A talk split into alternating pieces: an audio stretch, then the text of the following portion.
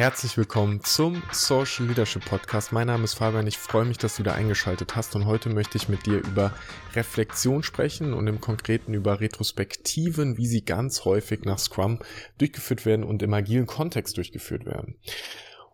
Ich habe mit einer Freundin zusammengesessen, die Product Ownerin ist in einem größeren Unternehmen und die hat gesagt, boah, unsere Retros sind manchmal so ein bisschen lasch einfach und ich weiß nicht genau, wie können wir die besser hinkriegen. Meinem Scrum Master fehlt manchmal ein bisschen das Gespür dafür. Und ich selbst habe mittlerweile viele Retrospektiven durchgeführt. Ich habe nie überschlagen, genau wie viele, aber es ist auf jeden Fall im dreistelligen Bereich, ähm, die ich mit Teams gemeinsam gemacht habe.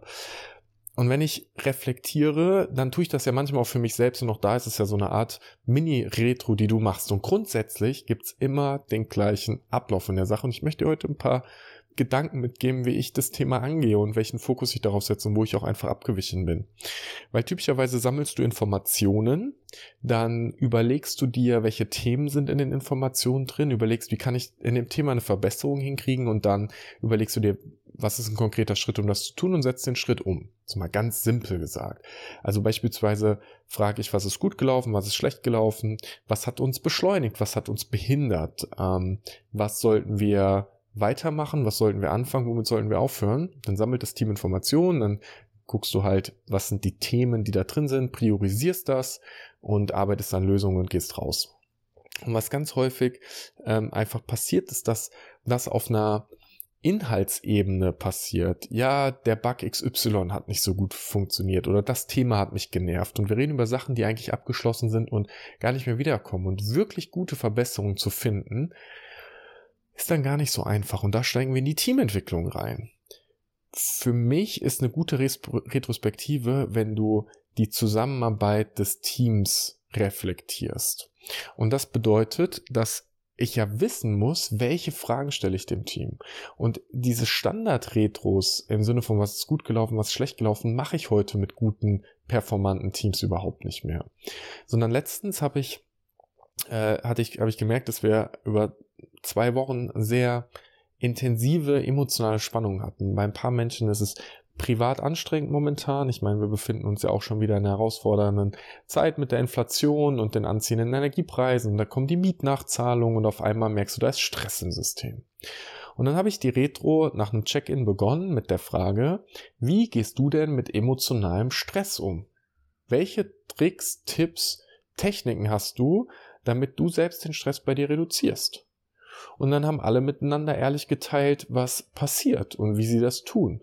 Und danach habe ich gefragt, was können wir denn machen, um in unseren Meetings besser zu werden im Umgang mit diesem emotionalen Stress. Und das war die Retrospektive. Es ist eine ganz zielgerichtete Reflexion für dieses Thema emotionaler Stress gewesen. Und manchmal mache ich das auch mit dem Thema, ähm, äh, wie, jetzt habe ich mich gerade, wie habe ich letztens die Frage formuliert? Ähm, Erfolge feiern. Letztens eins der Themen gewesen.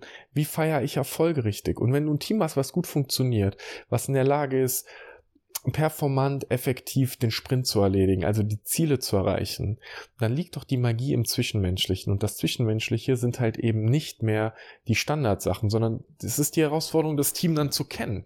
Also auch die Befrage beantworten zu können, wer sind die Menschen, die in diesem Team sind und was beschäftigt die gerade.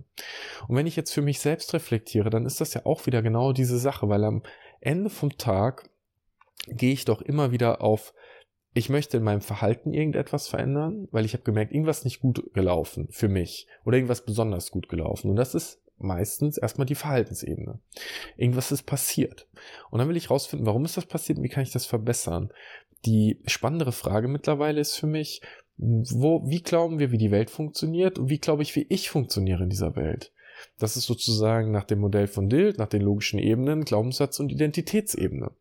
Und in diesen Ebenen zu schauen, wie du ein Team weiterentwickeln kannst, finde ich wahnsinnig spannend. Wenn du davon noch nie etwas gehört hast, dann habe ich dazu schon Podcast gedreht. Ich glaube, in der Folge über Coaching, der letzten Folge habe ich darüber gesprochen, aber sonst mache ich nochmal einen eigenen Podcast dazu, das ist auch in Ordnung.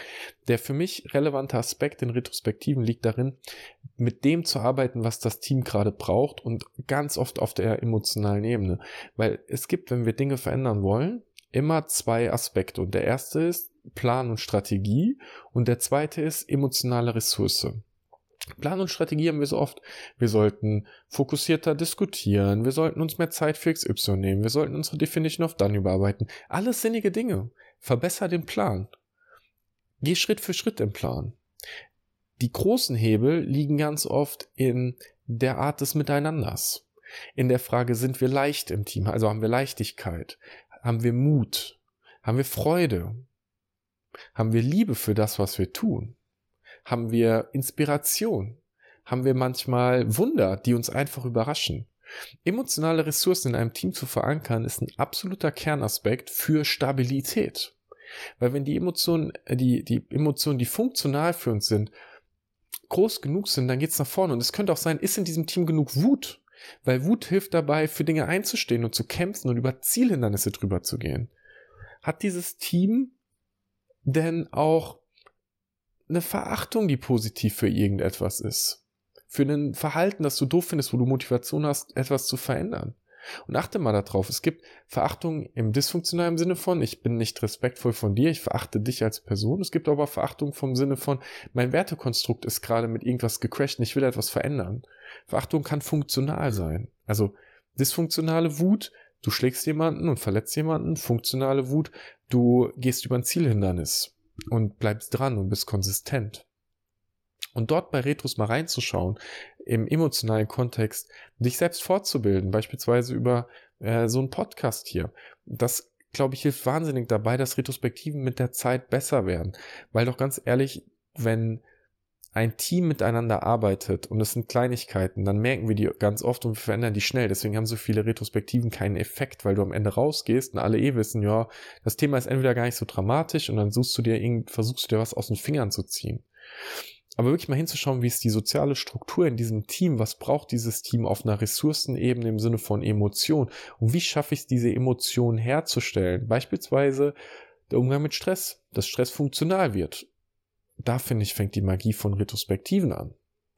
Und genau dort liegt dann die Möglichkeit, das Team ganz kontinuierlich von Level zu Level zu Level zu Level zu heben ich weiß nicht, ob du das kennst, wenn du selbst mal als Scrum Master oder Teamleiter gearbeitet hast und du kommst in ein Team rein, du hast das Gefühl, das Team läuft halt ultra gut. Dann ist das voll oft auch einfach so, weil das Team ultra gut läuft. Und dann ist es in Ordnung, das auch mal zu akzeptieren, weil jeden zum Reflektieren zu zwingen die ganze Zeit ist auch nicht das Allheilmittel sondern es gibt immer wieder Momente, wo du es mehr brauchst und Momente, wo du es weniger brauchst. Und jetzt könntest du sagen, ja, achtsam sein und Regelmäßigkeit und so, das ist total in Ordnung. Aber manchmal kann es auch sein, dass eine Retro einfach dazu dient, dass das Team mal den Raum hat, um miteinander zu reden. Manchmal kann es sein, dass du die Walt Disney Methode machst und einfach mal groß träumst und einfach sagst, wenn alles gehen würde, was würden wir machen? Manchmal liegt es daran, dass mal jemand ganz ehrlich teilt, was er beim Kunden erlebt hat. Und die Retro ist ein Raum, um nach Dingen zu suchen, die das Team, dem Team dabei helfen, sich zu verbessern. Und sich zu verbessern kann heißen, manchmal auch zu träumen und nicht immer nur in die Vergangenheit zu schauen, sondern manchmal auch zu überlegen, was liegt in der Zukunft. Da liegt auch Magie drin. Und mit dem kurzen Impuls zu Retros möchte ich für heute auch schon alleine lassen, weil ich habe das Gefühl, es gibt gerade auf der Ebene gar nicht so mehr zu erzählen. Und manchmal ist es für mich auch lustig, weil ich natürlich im Kopf habe, dass jede Folge so 10 Minuten, 15 Minuten haben sollte und ich gerade das Gefühl habe, dass ich viel schneller bin. Vielleicht gucke ich gleich auch auf den Timer und sehe, dass es die 15 Minuten waren. Ähm, aber das ist für mich total in Ordnung. Und auch heute die die, die Folge ist äh, heute gedreht, also jetzt, die wird innerhalb der nächsten drei Stunden online gehen. Ich hatte sehr coole und anstrengende Tage hinter mir. Ich durfte gestern einen Vortrag halten und ich habe für mich dann immer diesen Aspekt und ich bringe das mal zusammen, wo ich so Reflexion zum Beispiel, ich bin gestern Abend aus dem Vortrag raus und ich habe mir echt einen kurzen Moment genommen, um zu sagen, ich bin stolz auf mich. Ich bin gerade stolz darauf, dass ich diesen Vortrag gehalten habe, dass es Spaß gemacht hat, dass ich Menschen damit äh, eine Idee mitgeben konnte. Cooles Feedback bekommen. Es hat natürlich nicht allen gefallen, wie auch immer äh, das ist und was in Ordnung ist. Und auch das sind so die kurzen Reflexionen. Es lohnt sich auch, in der Retro mal voll auf Wertschätzung zu gehen und sich einfach mal gegenseitig zu feiern. Weil die große Frage ist und bleibt, ist es dienlich für dich? Ist es dienlich für das Team? Und was braucht ihr gerade wirklich, um den nächsten Schritt zu gehen? Und was ist der nächste Schritt? Weil höher, schneller, weiter ist nicht zwangsläufig jedes Mal die Antwort. Ich danke dir fürs Zuhören. Wenn du Lust hast, dann vernetz dich voll gerne mit mir auf LinkedIn und dann sehen wir uns schon bald zur nächsten Folge wieder.